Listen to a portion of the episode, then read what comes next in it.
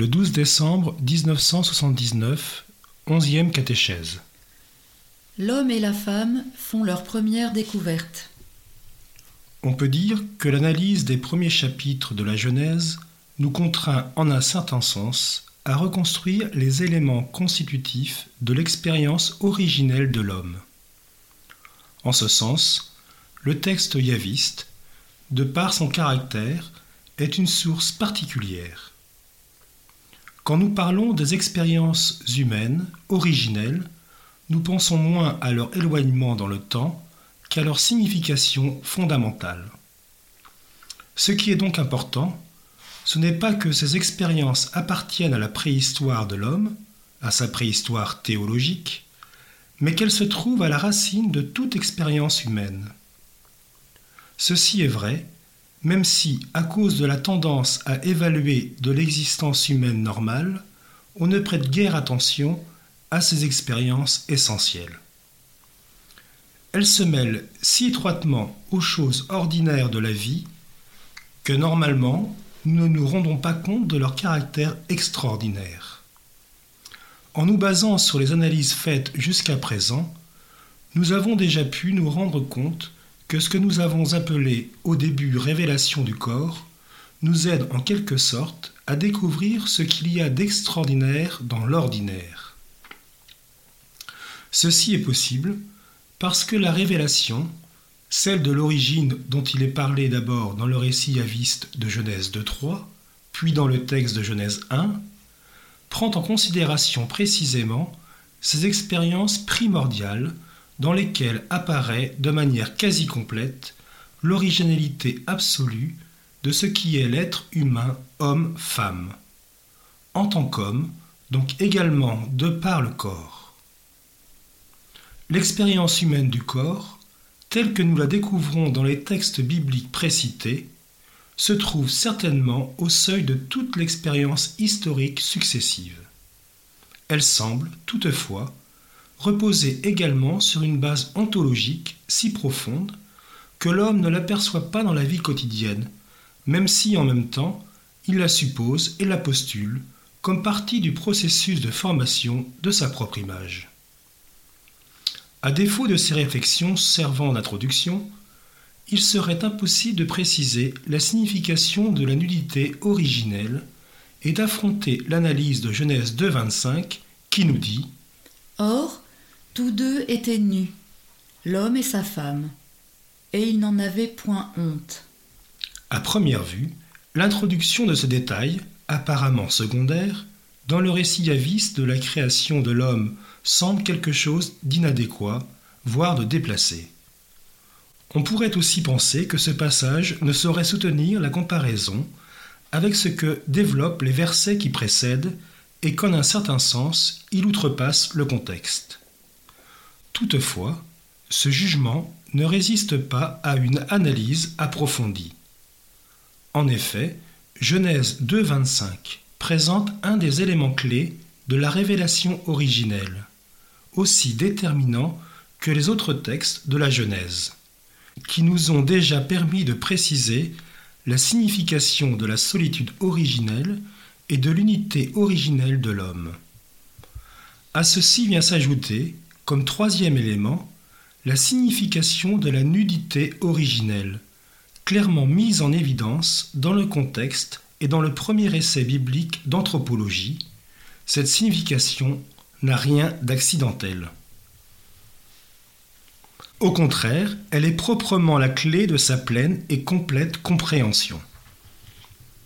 Il est évident que cet élément précis de l'ancien texte biblique apporte sa contribution spécifique à la théologie du corps, une contribution qu'on ne peut absolument pas négliger. Les analyses suivantes nous le confirmeront. Mais avant de les entreprendre, je me permets d'observer que le texte de Genèse 2.25 exige expressément de rattacher les réflexions sur la théologie du corps à la dimension de la subjectivité personnelle de l'homme. C'est dans ce cadre, en effet, que se développe la conscience de la signification du corps.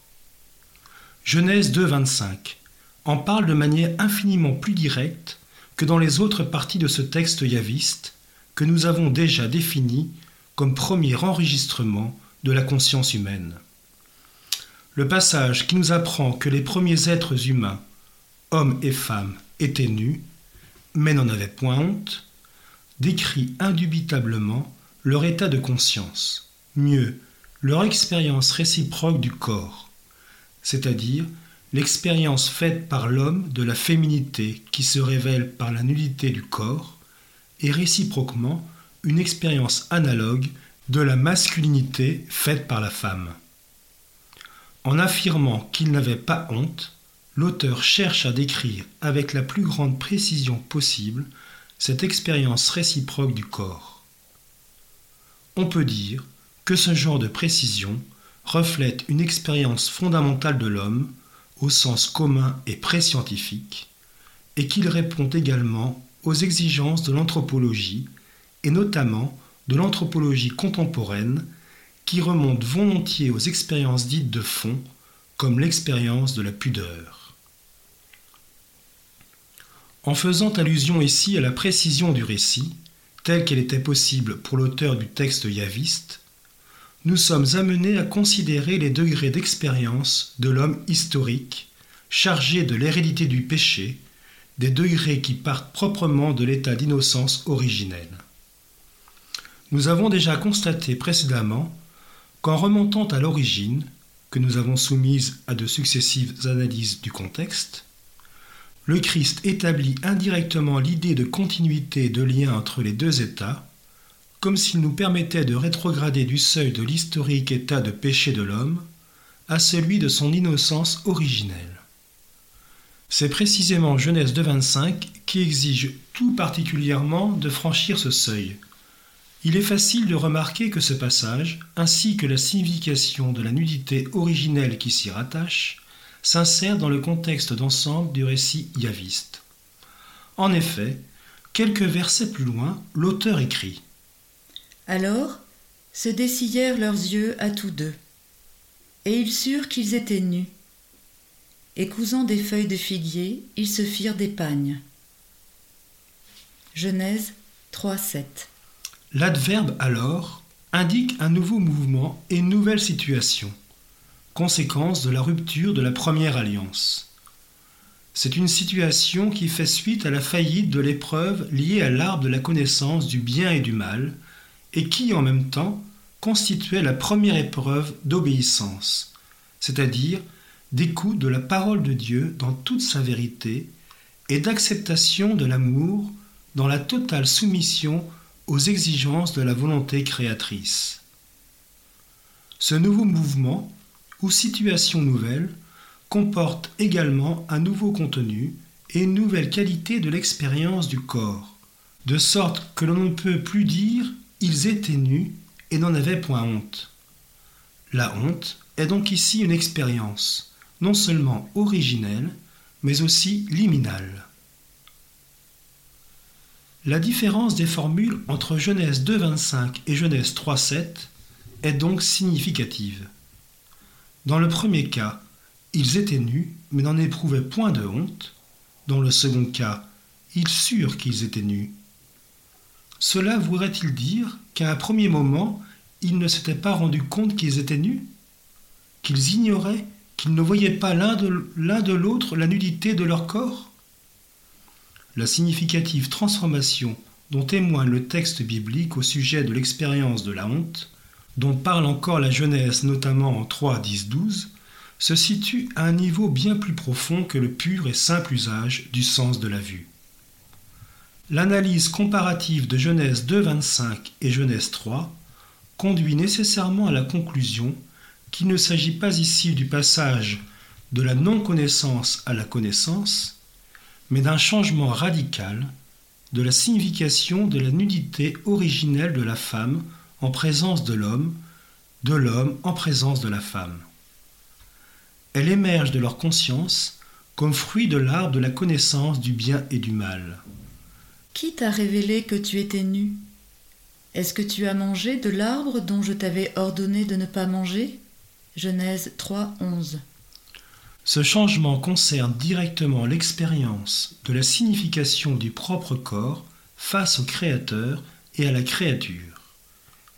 Ce que l'homme avait dit nous le confirme. J'ai entendu ta voix dans le jardin, et j'ai eu peur, parce que je suis nu, et je me suis caché. Genèse 3, 10. Mais en particulier, ce changement que le texte yaviste décrit de manière si concise et dramatique concerne directement, et peut-être même de la manière la plus directe possible, la relation homme-femme, féminité-masculinité. Il nous faudra retourner encore, à d'autres moments de nos prochaines réflexions, à l'analyse de cette transformation. Or, arrivé à cette frontière qui traverse la sphère de l'origine dont s'est réclamé le Christ, nous devrons nous demander s'il est possible de reconstruire d'une façon certaine la signification originelle de la nudité, qui, dans le livre de la Genèse, constitue le contexte prochain de la doctrine au sujet de l'unité de l'être humain en tant qu'homme et femme. Cela semble possible si nous assumons comme point de référence l'expérience de la honte telle que dans l'antique texte biblique, elle est clairement présentée comme expérience liminale. Au cours de nos prochaines méditations, nous tâcherons de reconstruire cette signification.